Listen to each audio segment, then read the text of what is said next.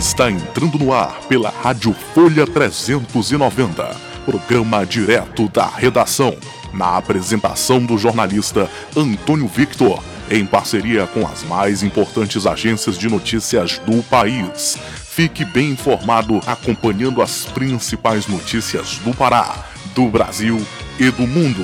No ar, direto da redação. redação. redação.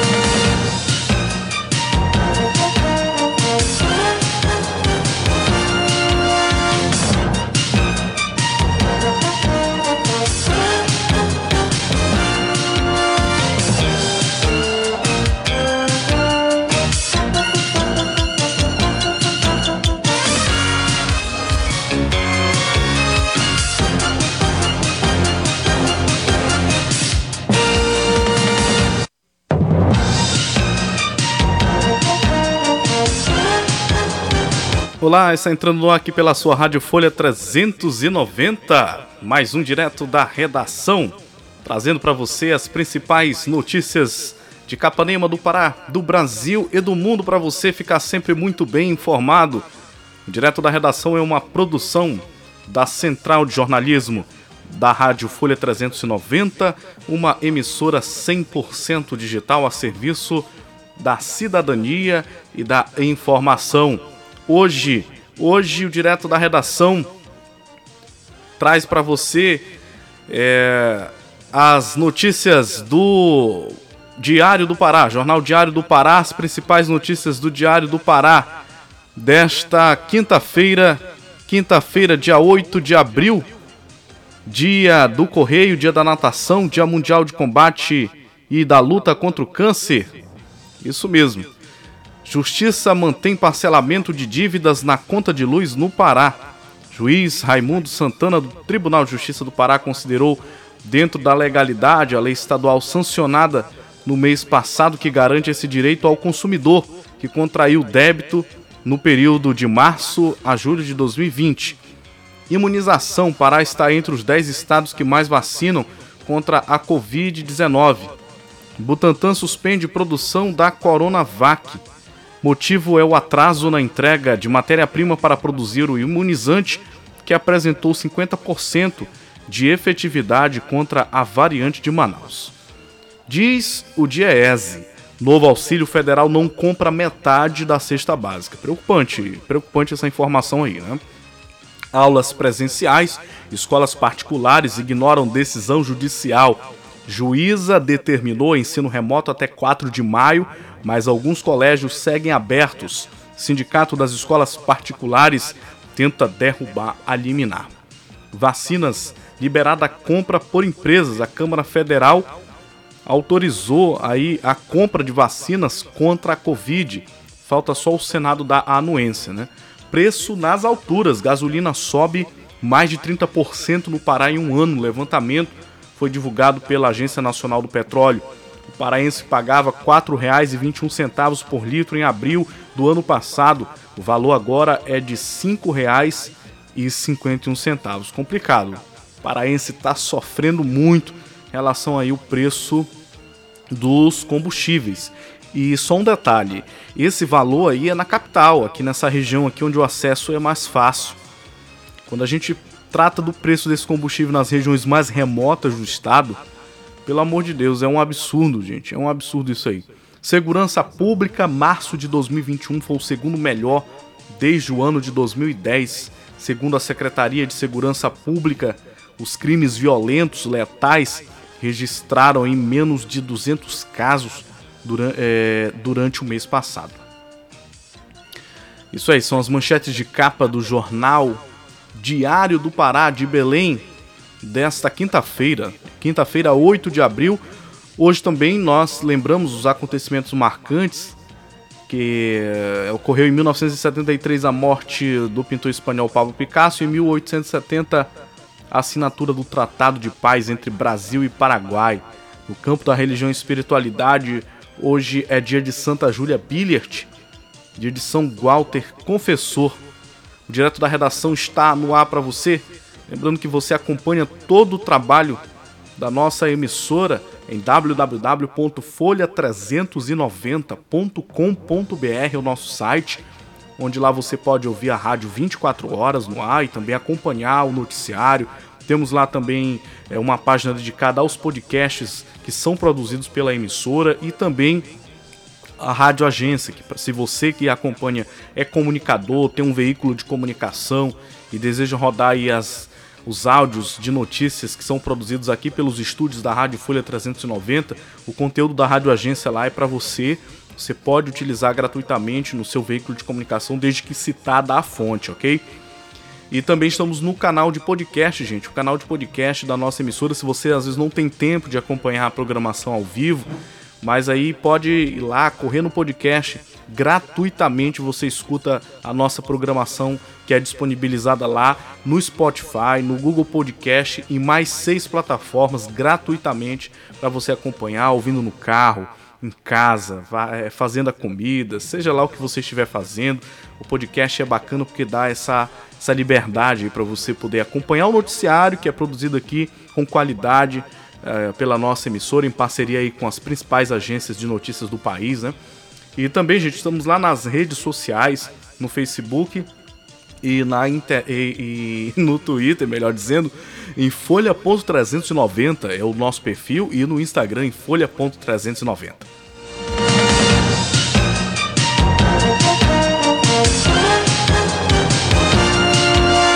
E agora o tempo e a temperatura aqui no Direto da Redação, hoje quinta-feira, dia 8, dia de muita chuva no norte do Brasil.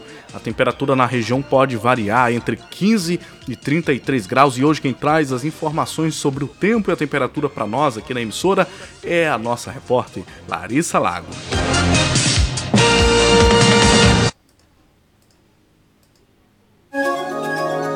E agora, o tempo e a temperatura.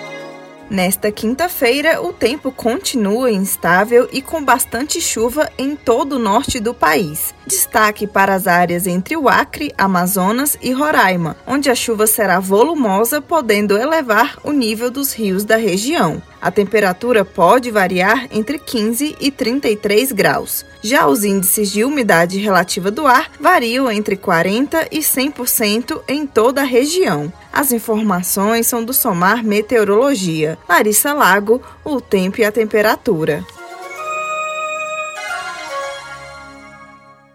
Informações, dinamismo, jornalismo verdade e a notícia em primeiro lugar. Antônio Victor. E agora a gente chama o repórter Felipe Esboril, que chega para participar direto da redação com um giro de notícias, trazendo aí um resumão das principais informações do noticiário nacional.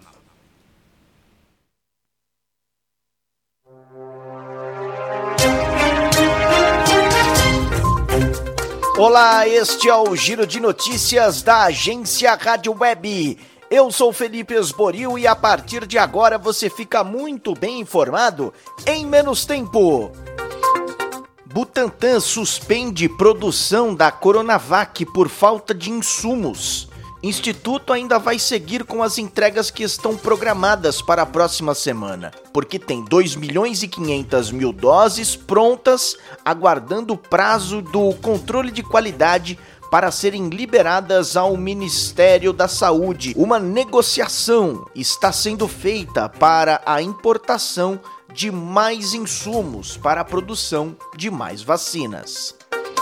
Governo federal arrecada 3,3 bilhões de reais com leilões de 22 aeroportos. Ágio médio foi de 3.822%, em cima do primeiro lance mínimo inicial fixado pelo edital. A CCR foi a responsável pelo maior lance. Aplicou 2,1 bilhões de reais no Bloco Sul, composto por nove aeroportos da região sul do país, incluindo Curitiba e Foz do Iguaçu ambos no Paraná. Bolsonaro volta a criticar medidas restritivas em visita a Chapecó. Declaração vem um dia após Brasil ultrapassar a marca dos 4 mil mortos pela Covid-19 em 24 horas. Tô me lixando para 22. Vai ter uma pancada de candidato aí. Seria muito mais fácil a gente ficar quieto, se acomodar, não tocar nesse assunto, ou atender, como alguns querem, que da minha parte, que eu posso fazer, um lockdown nacional. Não vai ter lockdown nacional. Estudo aponta que auxílio emergencial não cobre valor da cesta básica. Daniel Fagundes. A nova rodada do auxílio emergencial do governo federal começou a ser paga nesta semana. O benefício terá parcelas de 150 a 375 reais, dependendo da família, e deve atender mais de 45 milhões de brasileiros. A socióloga do DIEESE, Adriana Marcolino, afirma que com esses valores, o país possivelmente terá um aumento da pobreza e da fome. A gente fez uma conta no DIEESE e com auxílio de 250 reais por mês, uma família pode gastar R$ 8,33 centavos por dia em alimentos. Significa que uma família vai ter que dividir um bife para toda a família entre a refeição do almoço e do jantar. Pandemia agravou desigualdades e violação de direitos no país. Carolina Cassola, Pois é, Felipe, a pandemia da Covid-19 colocou o Brasil entre os primeiros países do mundo em número de mortes e também foi usada como pretexto para o aumento das violações de direitos humanos no ano passado. Essa é a constatação do informe da Anistia Internacional que foi apresentado em coletiva virtual nesta quarta-feira. Além disso, a crise na saúde aumentou a desigualdade social, estrutural e sistêmica do país. Cerca de 27 milhões de pessoas passaram a viver na extrema pobreza pobreza com menos de 246 reais por mês. Órgão regulador admite ligação entre vacina da AstraZeneca e coágulos. Vamos a Paris. Direto da Rádio França Internacional, Márcia Bechara. A Agência Europeia de Medicamentos disse hoje que descobriu uma possível ligação entre a vacina contra a Covid-19 da AstraZeneca e casos muito raros de coágulos sanguíneos associados a baixas contagens de plaquetas. Esses distúrbios devem, segundo a agência, serem registrados como efeitos colaterais muito raros da vacina. O anúncio do regulador europeu afirma também que os benefícios do uso da vacina da AstraZeneca continuam a ser muito maiores do que os eventuais e raros efeitos colaterais que poderiam possivelmente ser provocados por uma reação imunitária. No Reino Unido, o regulador britânico recomendou limitar a vacina da AstraZeneca a pessoas com mais de 30 anos. Estudo mostra que a eficiência da Coronavac contra a cepa de Manaus existe. Teresa Klein. Dados preliminares de um estudo com mais de 67 mil profissionais da saúde no Amazonas mostraram eficácia da Coronavac contra a variante do coronavírus de Manaus, a P1. O imunizante apresentou 50% de eficácia na prevenção da Covid-19 14 dias após a aplicação da primeira dose. O estudo foi realizado pelo grupo Vebra Covid-19 e foi o primeiro a ser desenvolvido em locais de predominância da nova cepa. Os números do dia em São Paulo e a antecipação da vacinação para pessoas entre 65 e 67 anos Norberto Notari. As pessoas com idade entre 65 e 67 anos devem ser vacinadas contra o novo coronavírus ainda no mês de abril. O anúncio foi feito pelo governador de São Paulo, João Dória, nesta quarta-feira. Novo grupo totaliza mais de um milhão de pessoas. O avanço da campanha depende agora da chegada das vacinas da Fiocruz, ainda nesta semana, para êxito no cronograma definido pelo Programa Estadual de Imunização. O objetivo é iniciar a vacinação de pessoas de 67 anos no próximo dia 14. Quem tem 65 anos pode começar a vacinação no dia 21 a situação da pandemia no Nordeste, direto de Salvador, Aline Costa. Felipe, a situação permanece crítica no Ceará, especialmente na capital. A taxa de ocupação de UTI para adultos com Covid-19 em hospitais públicos de Fortaleza é a maior desde o início da pandemia. Dados da Secretaria de Saúde do município apontam que a lotação chegou a 98%. As UTIs infantis também estão próximas de um colapso. No sertão da Paraíba, a taxa de ocupação de leitos de UTI para adultos alcançou alcançou 100%. Os pacientes da região estão sendo transferidos para Campina Grande. No sul do país, em Porto Alegre, René Almeida nos traz as últimas. Porto Alegre registrou nesta quarta-feira movimento intenso nas farmácias credenciadas pelo município para vacinação de profissionais de saúde liberais ou que atuam em estabelecimentos de saúde. O estado de Santa Catarina registrou o maior número de mortes diárias por Covid-19 na terça-feira. Foram 226 novos óbitos pela doença. Em Curitiba, a prefeitura decidiu prorrogar a suspensão das aulas presenciais nas escolas públicas por tempo indeterminado. Direto do norte do país, em Belém, no Pará, Edir Gaia. O Pará atingiu as 10.880 mortes por complicações de Covid, com 428.880 casos confirmados da doença. A média é de 30 mortos por dia no período de pouco mais de um ano. O Pará tem 76% de ocupação dos leitos clínicos e 84% das UTIs, segundo a Secretaria de Saúde do Estado. Em Brasília, Janaína Oliveira Oliveira e o Centro-Oeste. O Centro-Oeste tem situação tensa, principalmente no Distrito Federal e Mato Grosso do Sul. No DF, segundo a Secretaria de Saúde local, ao menos 350 pessoas aguardam por uma vaga em UTI a Defensoria Pública entrou na Justiça e pede que os hospitais militares recebam esses pacientes. Em Mato Grosso do Sul, a taxa de ocupação de leitos públicos de UTI é de 102%. Notícia boa mesmo vem do Mato Grosso. Apesar do estado sofrer com UTIs quase que lotadas, o governo local divulgou que três municípios não registraram mortes por Covid-19 desde o início da pandemia: Novo Santo Antônio, Santa Cruz do Xingu e Araguainha. Ponto final nesta edição do Giro de Notícias. Amanhã eu volto com mais informação em menos tempo. Até lá!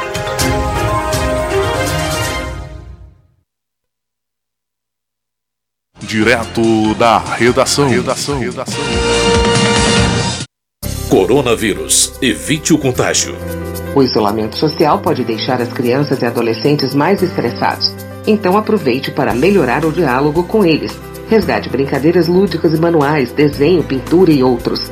Mas lembre-se, sempre adequados à idade deles. Inclua exercícios físicos na rotina e, se estiverem em idade escolar, organize e acompanhe o programa indicado pela escola. A prevenção é o melhor remédio. Uma campanha em parceria com a Rádio Câmara. Cabeção. E tu, arroto de Fanta? Boiola. Olivia Palito. Quatro olhos. Pintor de rodapé. Bola. Tampinha. O Dumbo. Choquito. Rolha de poço.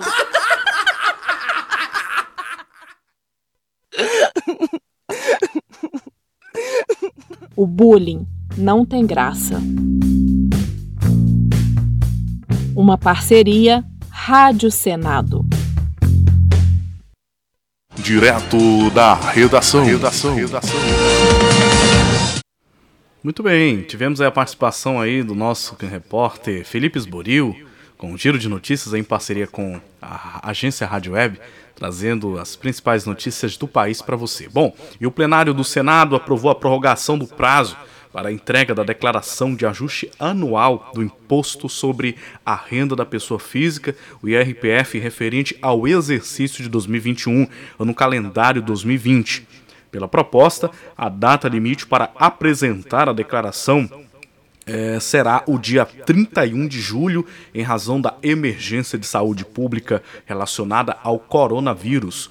Como houve modificação no Senado, o projeto de lei volta para a Câmara dos Deputados e quem traz mais informações sobre essa questão aí é a repórter Regina Pinheiro.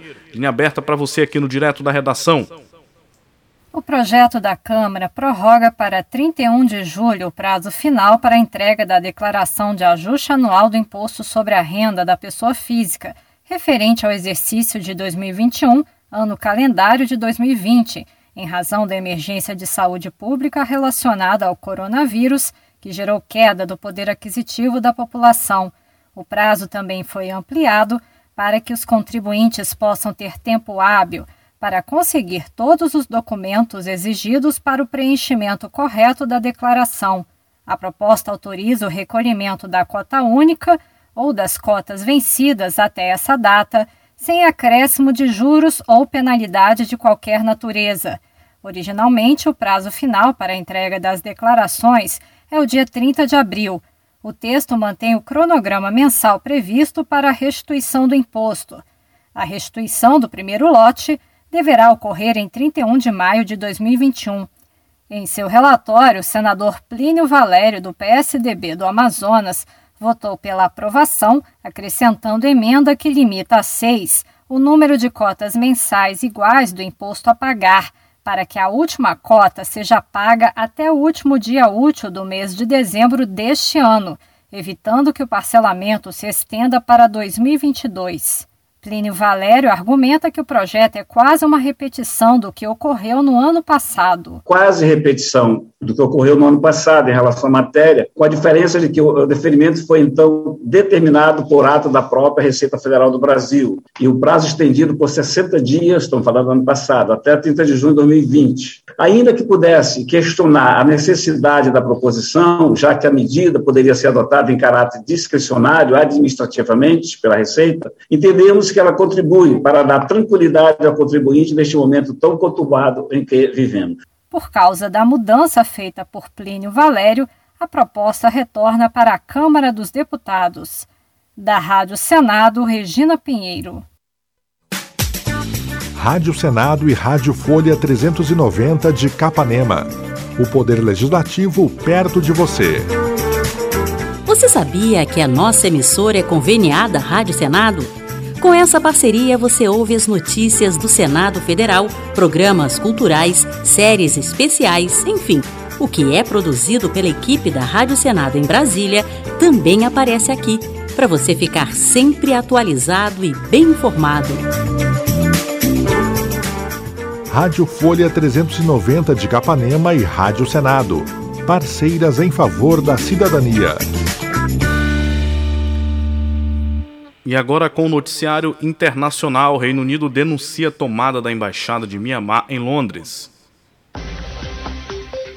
Rádio França. O Reino Unido denuncia esta manhã uma intimidação da junta militar birmanesa. A declaração do ministro das Relações Exteriores britânico aconteceu no dia seguinte da tomada de controle da embaixada de Mianmar em Londres pelos militares. O embaixador da Birmânia no país, favorável a Aung San Suu Kyi, foi destituído oficialmente do cargo, informou Londres. O Reino Unido já sancionou vários militares, entre eles o chefe do exército birmanês por sua participação no golpe de Estado que derrubou o governo civil em Mianmar. A repressão contra os militantes pró-democracia continua. Doze pessoas foram mortas nessa quarta-feira, elevando para 600 o número de vítimas civis desde o golpe militar de 1 de fevereiro. Um ator famoso birmanês foi detido nesta manhã, dando continuidade à política de detenção de celebridades acusadas de incitar os protestos. Ao todo, 120 pessoas, entre cantores, atores, modelos e jornalistas, foram presos até agora em Mianmar. Joe Biden anuncia nesta quinta-feira medidas contra as armas de fogo nos Estados Unidos. As medidas do presidente americano para conter a violência no país vão visar particularmente a proliferação das chamadas armas fantasmas, que são armas caseiras que não podem ser rastreadas porque não têm números de série, informaram funcionários da Casa Branca. Biden é pressionado por seus aliados democratas para agir após os recentes tiroteios no Colorado, Geórgia e Califórnia. O presidente americano também anunciará a nomeação de David Shipman, um defensor do controle de armas, para chefiar o escritório de álcool, tabaco, armas de fogo e explosivos, uma agência central na luta contra a violência armada no país. Rádio França. Direto da redação. redação. redação. Bom, e a Comissão de Direitos Humanos da Câmara dos Deputados vai priorizar combate ao quadro de caos pandêmico descrito por movimentos sociais. Quem traz mais detalhes sobre isso é o repórter José Carlos Oliveira, da Rádio Câmara. Em audiência virtual da Comissão de Direitos Humanos e Minorias da Câmara, representantes de cerca de 80 entidades públicas e movimentos da sociedade civil traçaram um quadro de caos social agravado a cada novo dia da pandemia. Além dos cerca de 340 mil mortos por Covid-19, o Brasil tem quase 117 milhões de pessoas sem acesso pleno e permanente a alimentos, dos quais mais de 19 milhões passam fome diariamente, segundo a Rede Brasileira de Pesquisa em Soberania e Segurança Alimentar e Nutricional. 9.156 famílias já foram despejadas e outras 34.546 estão ameaçadas de despejo, de acordo com pesquisa da campanha Despejo Zero. E o Brasil ainda coleciona recordes de informalidade, desemprego, violação de direitos e violência contra as minorias. Aline Maia, pesquisadora da Anistia Internacional, sintetizou outros agravantes mostrados no relatório anual da entidade divulgado nesta quarta-feira. É um relatório que aborda violações de direitos humanos em diversos aspectos, em diversas áreas, como violência de gênero, defensores e defensoras de direitos humanos, direitos das populações tradicionais, comunidades indígenas e quilombolas, direito ao meio ambiente, dentre outros vários aspectos. Né? Esse relatório demonstra que todas essas violações, ou grande parte delas, foram agravadas pela pandemia da Covid-19 no ano passado e que continuam sendo cada vez mais agravadas e aprofundadas em 2021. O presidente da Comissão de Direitos Humanos e Minorias, deputado Carlos Veras, do PT de Pernambuco, afirmou que a reunião com a sociedade civil servirá de base para a agenda de ações, votação de propostas e novas audiências públicas do colegiado, a fim de aprofundar a busca de soluções. Esperamos reforçar permanente diálogo com a sociedade civil. Reafirmo que esta comissão continuará a ser um espaço de acolhimento das demandas dos grupos desprestigiados nas relações de poder e de combate a violações dos direitos fundamentais, infelizmente agravados pela pandemia. O secretário-geral da Defensoria Pública da União, Gabriel Saad, deu o tamanho do desafio. Nós acompanhamos atualmente um, um, contexto de crise sobre crise. Nós temos que avançar na proteção social, na garantia dos direitos sociais, das liberdades individuais e na garantia de um Estado de Direito, como disciplinado na Constituição Federal. Luiz Espinacé, representante da comunidade Barrai, sugeriu a criação de um painel de monitoramento da violação dos direitos humanos no âmbito da comissão da Câmara. Dando atenção às necessidades básicas da população que estão agora agora sob ameaça, inclusive criando um espaço para discutir quais indicadores poderiam ser monitorados, para que a gente possa ter uma ideia muito clara de onde estão as necessidades, possa atuar nessas emergências e não permitir que elas sejam invisibilizadas. Várias entidades também cobraram da Comissão de Direitos Humanos resistência diante do que chamam de agenda do retrocesso. A presidente da Associação Nacional de Defensores Públicos, Rivana Ricarte, colocou nesta lista a chamada pauta de costumes defendida pelo governo Bolsonaro e as propostas que, segundo ela, ampliam o Estado penal, ou seja, os projetos que tratam de criminalização dos movimentos sociais e de alteração em pontos da Lei de Segurança Nacional.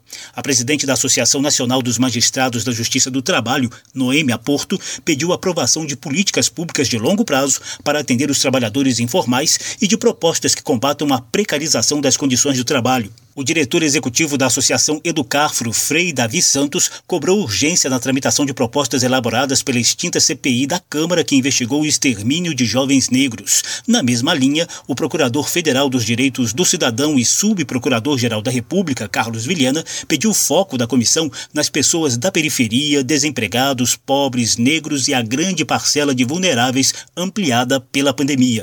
Os movimentos sociais ainda manifestaram preocupação com o que chamam de risco riscos de autoritarismo no país, como afirmou Ieda Leal, da coordenação do Movimento Negro Unificado. Uma das nossas tarefas vai ser esta, de vigiar a nossa democracia. Precisamos nos reorganizar para defender vidas. Olímpio Rocha, do Conselho Estadual de Direitos Humanos da Paraíba, alegou má condução do enfrentamento à pandemia, incentivo de tratamentos precoces e atraso no processo de vacinação contra a Covid-19 como alguns dos motivos para a Câmara abrir processo de impeachment do presidente Jair Bolsonaro.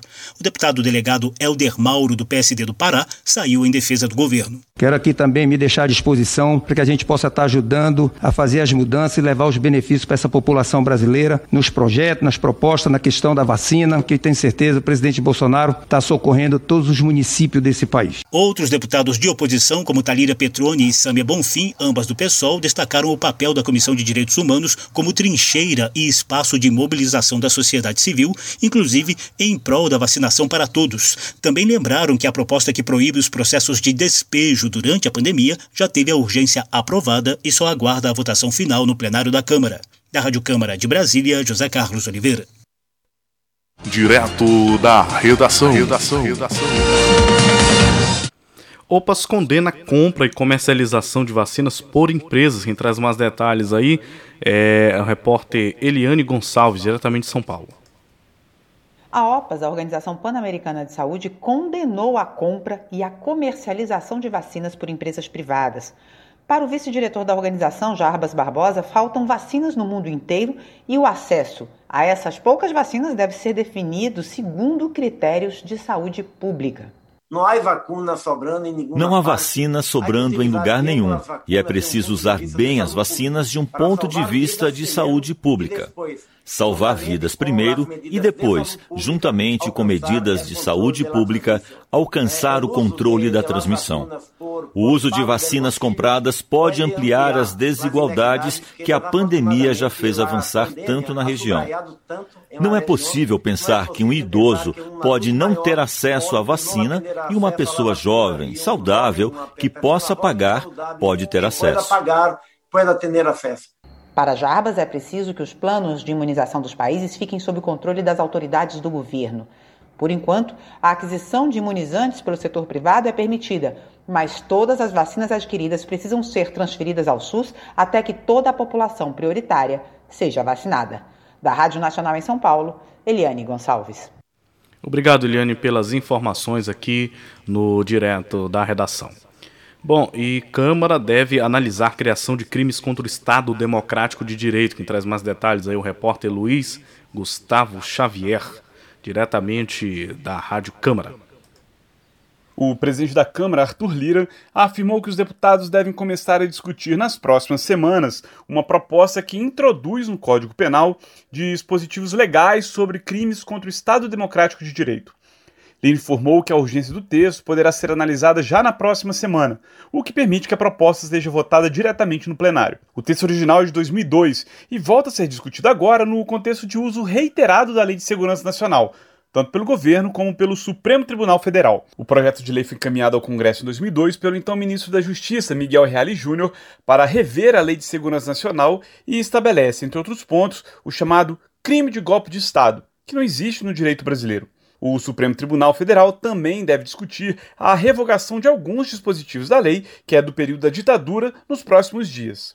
Lira participou de debate sobre o tema conduzido pelo Instituto Brasileiro de Ciências Criminais, nesta quarta-feira. O presidente do Senado, Rodrigo Pacheco, o ministro do STF, Luiz Roberto Barroso, e o presidente da OAB, Felipe Santa Cruz, também participaram do evento. E outros, eu tenho certeza, que permitam que o Congresso se posicione rapidamente sobre esse assunto, para que justamente a gente não caia no vácuo de deixar com que a supressão de partes da Lei de Segurança Nacional, da antiga Lei de Segurança Nacional, deixem essa legislação da defesa do Estado Democrático de Direito solta. Nós precisamos inseri-la dentro do Código Penal. Essa é a, é a direção básica do trabalho que a deputada Margarete, junto com outros deputados, estão conduzindo aqui nessa casa. O presidente do Senado, Rodrigo Pacheco, afirmou que não se pode permitir retrocesso do Estado Democrático de Direito. Ele destacou que uma lei de 83 não pode ser utilizada para extrapolar e atacar a livre manifestação do pensamento e a liberdade de imprensa, ou pedir um regime de exceção e a revogação da Constituição. Esse Estado de Direito e a consolidação da democracia foram conquistas muito importantes do Brasil e que não podem ser mitigadas, não pode haver retrocesso nessa defesa do Estado democrático de direito. E por mais que isso pareça óbvio, isso nos momentos atuais do Brasil precisa ser dito, dito pela OAB, pelo IBCCRIM, pelo Senado, pelo Congresso, pelas instituições da sociedade civil organizada, de que nós vivemos num ambiente de democracia e esse ambiente precisa ser preservado. O presidente do Conselho Federal da Ordem dos Advogados do Brasil, Felipe Santa Cruz, também criticou o uso reiterado da legislação por parte do governo para inibir as críticas a Bolsonaro. Ele destacou que foram abertos 76 processos relativos à Lei de Segurança Nacional contra opositores. Se há algo que todos os presidentes da República, não importando se foram de esquerda ou de direita ou de centro, desde 1988 viveram, é a liberdade de crítica. Em junho de 2013, as ruas do país foram tomadas por manifestações, foi garantir a liberdade de crítica, de expressão daquelas, daquela população, daquele grupo. Né? Então, todos os presidentes sofreram críticas, todas as lideranças políticas sofreram críticas. Essa é a marca da democracia. Essa é a marca da democracia. E a lei, sim, a Lei de Segurança Nacional vem sendo utilizada para calar, para intimidar, vem sendo um instrumento de atraso, um instrumento de resgate aos piores momentos ditatoriais do nosso país ao longo do século XX. Entre os casos mais recentes estão o youtuber Felipe Neto, que chegou a ser intimado por ter chamado Bolsonaro de genocida, e um grupo de manifestantes que estenderam cartazes em frente ao Palácio do Planalto e foram detidos, também enquadrados em dispositivos da lei. O jornalista Hélio Schwartzman também foi alvo em razão da publicação do texto Porque Torço para que Bolsonaro morra, após o presidente contrair Covid-19. Por outro lado, a Lei de Segurança Nacional também tem sido utilizada pelo STF nos inquéritos que investigam as fake news e os atos antidemocráticos, que defendem um golpe de Estado. O ministro Alexandre de Moraes recorreu à norma para expedir a ordem de prisão do deputado Daniel Silveira em fevereiro. O ministro do STF, Luiz Roberto Barroso, afirmou que não é o caso de derrubar integralmente a Lei de Segurança Nacional, mas ele destacou que uma nova legislação precisa ter como foco a garantia da livre manifestação de pensamento. Na Rádio Câmara de Brasília, Luiz Gustavo Xavier. Direto da redação. redação. redação.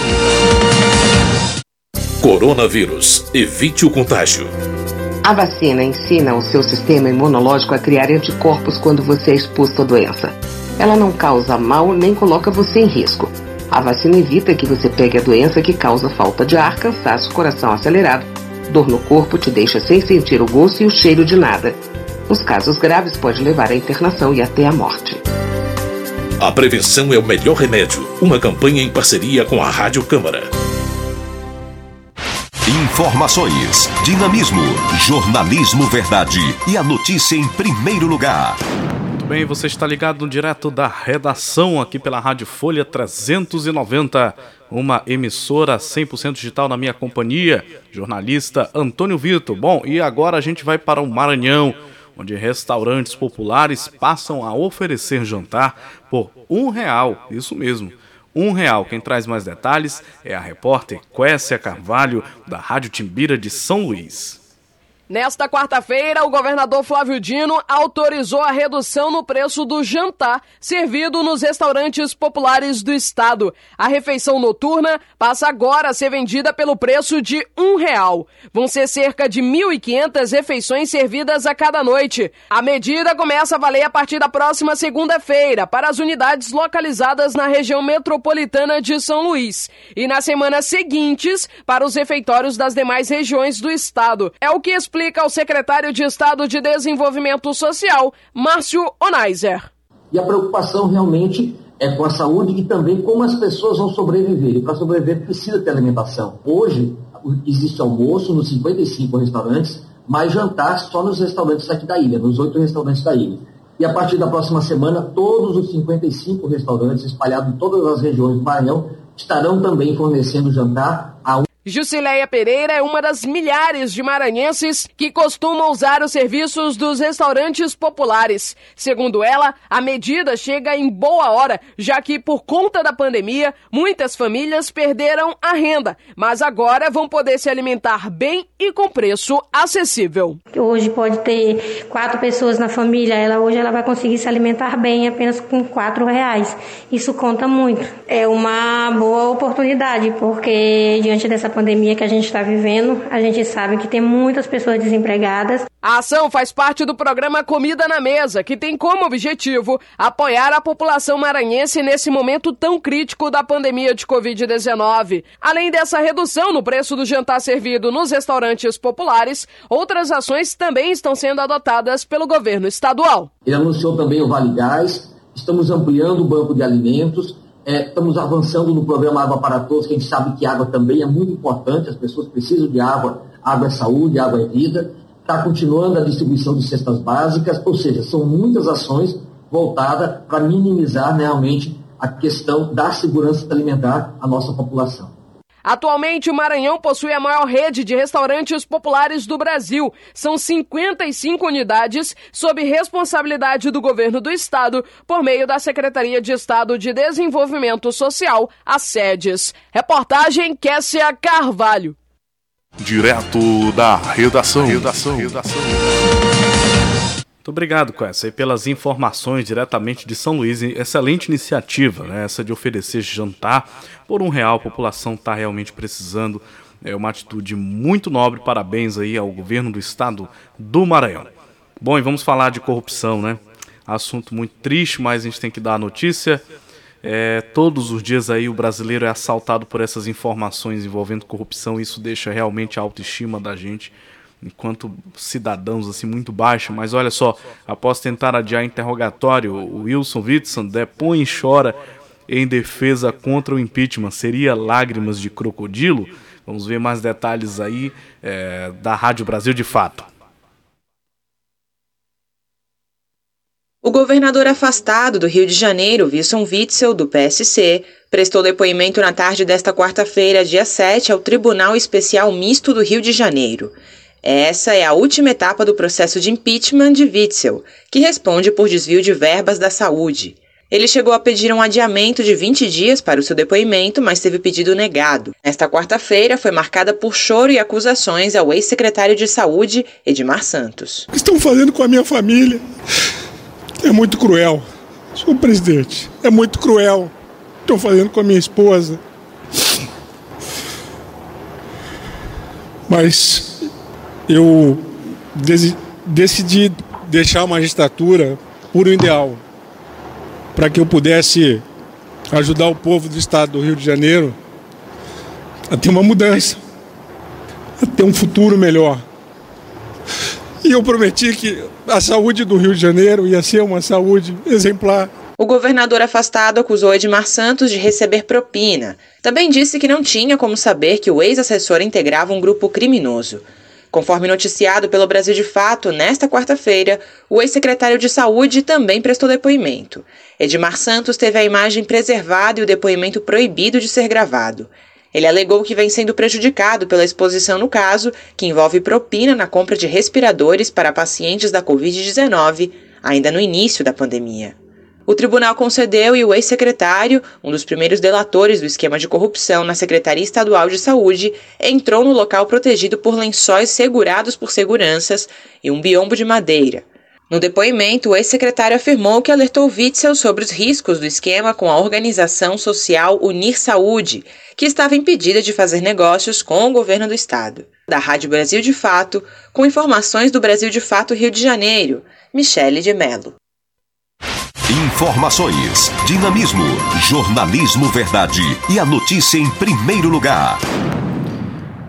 Muito bem, no editorial da Gazeta do Povo desta quinta-feira, os aeroportos e o bom recomeço dos leilões de infraestrutura.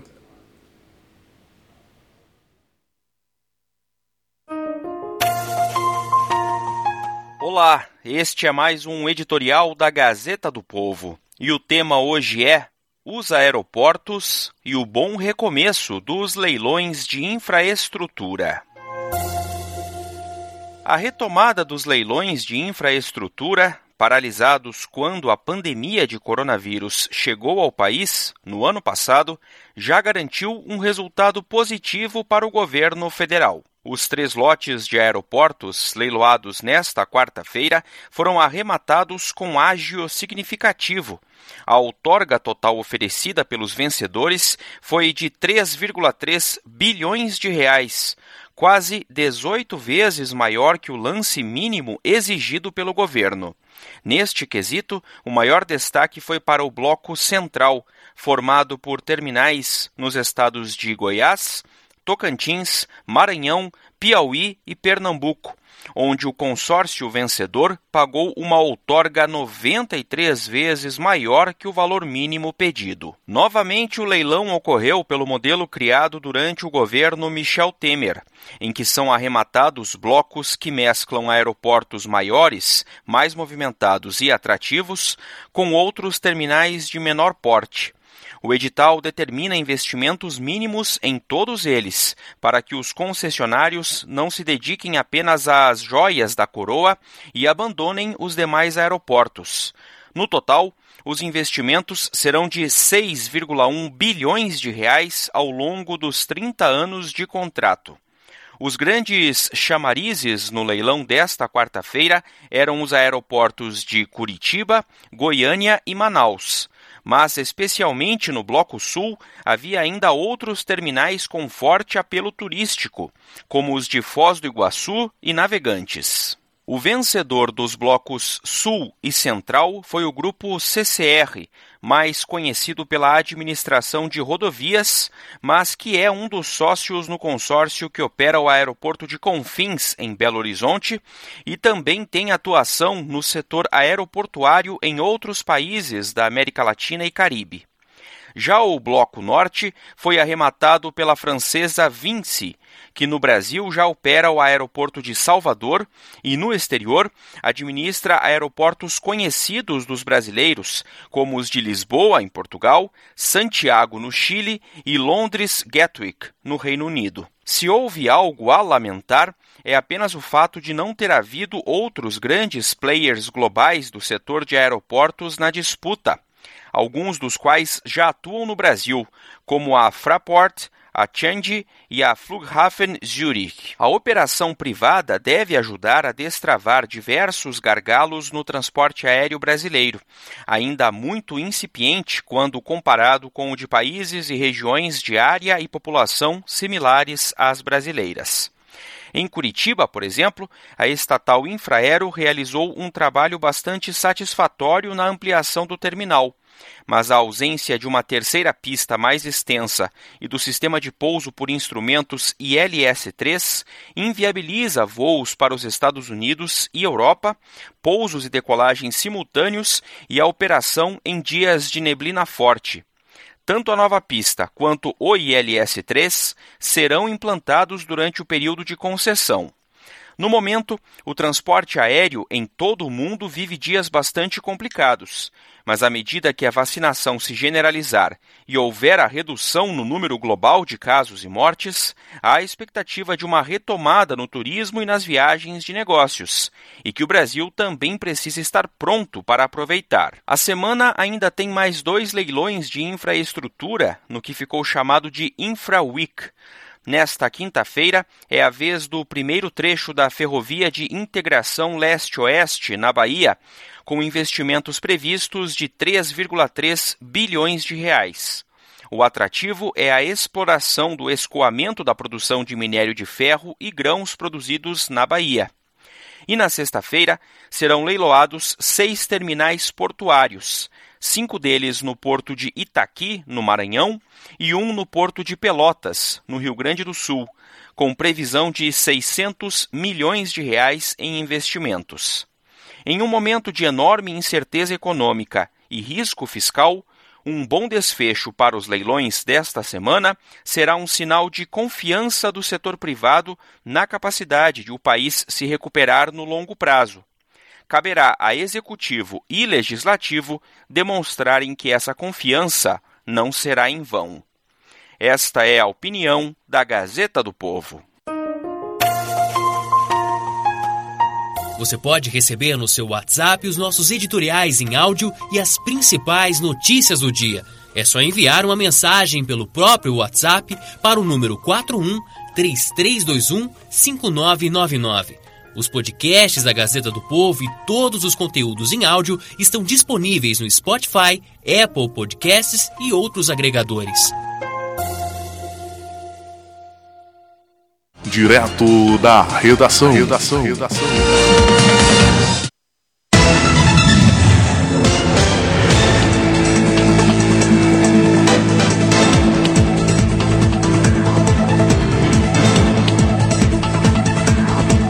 Ponto final no direto da redação desta quinta-feira, dia 8 de abril de 2021. Hoje eu gostaria de quebrar o protocolo no encerramento do direto da redação para mandar um abraço todo especial para os nossos ouvintes que acompanham a nossa programação no canal de podcast da nossa emissora, que tem sido um sucesso. E como um gesto de gratidão, gostaria de registrar aqui a audiência, a audiência dos estados que acompanham o trabalho da Rádio Folha 390 e especialmente o pessoal do estado do Pará, aqui do estado onde nós estamos estamos localizados. Mandar um abraço para o pessoal no Pernambuco, no Ceará, no Rio de Janeiro, no Amazonas, em São Paulo, em Rondônia e no Paraná. São os estados que acompanham o trabalho da Rádio Folha 390 através do canal de podcast. Só lembrando que também nos Estados Unidos, nos estados de Ohio, Washington, Texas, Oregon, na Califórnia, no Illinois e New Jersey. Também temos uma audiência muito boa nesses estados, na Finlândia, na Irlanda, na Alemanha, na Argentina, o pessoal na Argentina também acompanha, no Mali e no Portugal. Então quero agradecer de coração muito sincero a todos os nossos ouvintes que acompanham. Provavelmente são brasileiros que estão vivendo nesses países como imigrantes e que acompanham o noticiário. É, brasileiro existe aí por todo lugar, né? Então, muita gratidão mesmo. Hoje eu quebro o protocolo é, do script aqui do direto da redação para registrar essa audiência e agradecer de coração. Lembrando que você pode acompanhar ao vivo a rádio 24 horas em www.folha390.com.br. Como falei no podcast também, nas redes sociais, no Twitter, no Facebook, em Folha 390 e no Instagram em Folha.390. Aqui é a minha gratidão, tenham todos um excelente dia e até o próximo direto da redação. Tchau, tchau. Forte abraço.